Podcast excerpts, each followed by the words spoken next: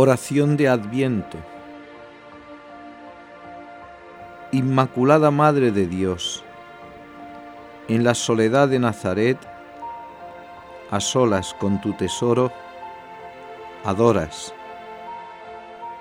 amas, esperas, Él en tu sagrario virginal, tus manos juntas en plegaria un ardor divino da a tus latidos ritmo para dos corazones.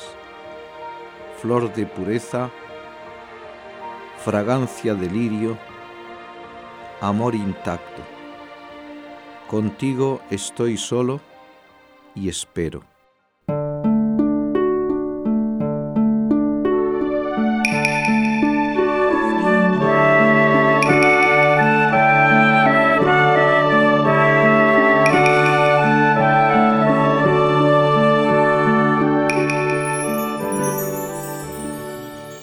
Dio a luz a su Hijo.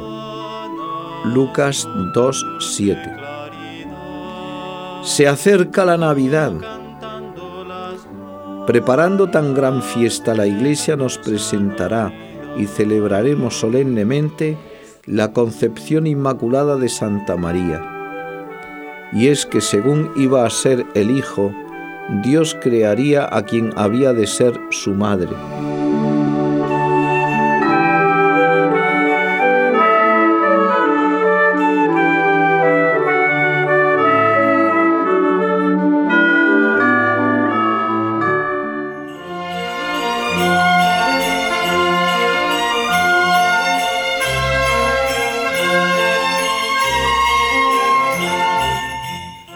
La Virgen María es Madre de Dios verdaderamente, pues el Hijo concebido en su seno es verdadero Dios y verdadero hombre. Así nos lo enseña la Iglesia y proclama nuestro credo. Contemplar tal maravilla de Dios es el objeto de nuestra meditación y no debe ser poco el tiempo que dediquemos a nuestra oración contemplativa.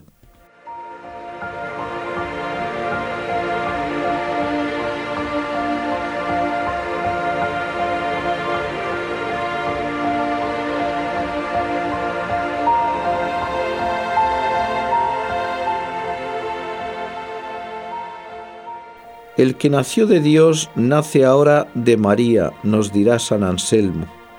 Si creemos que la concepción del Hijo es virginal, entonces descubrimos que María es madre mucho más plenamente.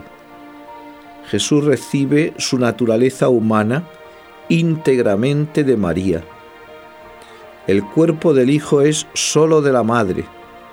Luego esta madre fue preparada por Dios pensando en el Hijo que nacería de ella. Acudamos a San Juan de Ávila una vez más. Siempre fue María limpia y ajena de todo pecado, y así salió de aquellas limpias entrañas aquel limpio Jesucristo.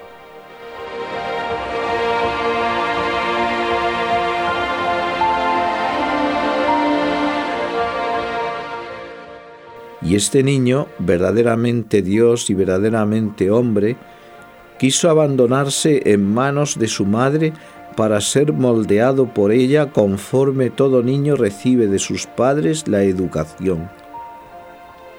Contemplando a su madre, y no olvidemos a San José, el niño recibía los gestos de delicadeza virginal, de ternura, de compasión, de bondad, reflejados en los Evangelios y que expresan la formación recibida. Los padres traspasan a los hijos los gestos de su amor. El corazón humano de Jesús era todo de María. El Verbo de Dios quiso darse este corazón para sus sentimientos humanos, que en su caso, por ser también verdaderamente Dios, serían a la vez sentimientos divinos. Este niño Dios es a su vez nuestra cabeza, pues en Él somos engendrados todos los miembros del cuerpo místico que es la Iglesia. Y si tal es la cabeza, también los miembros debemos vivir en conformidad.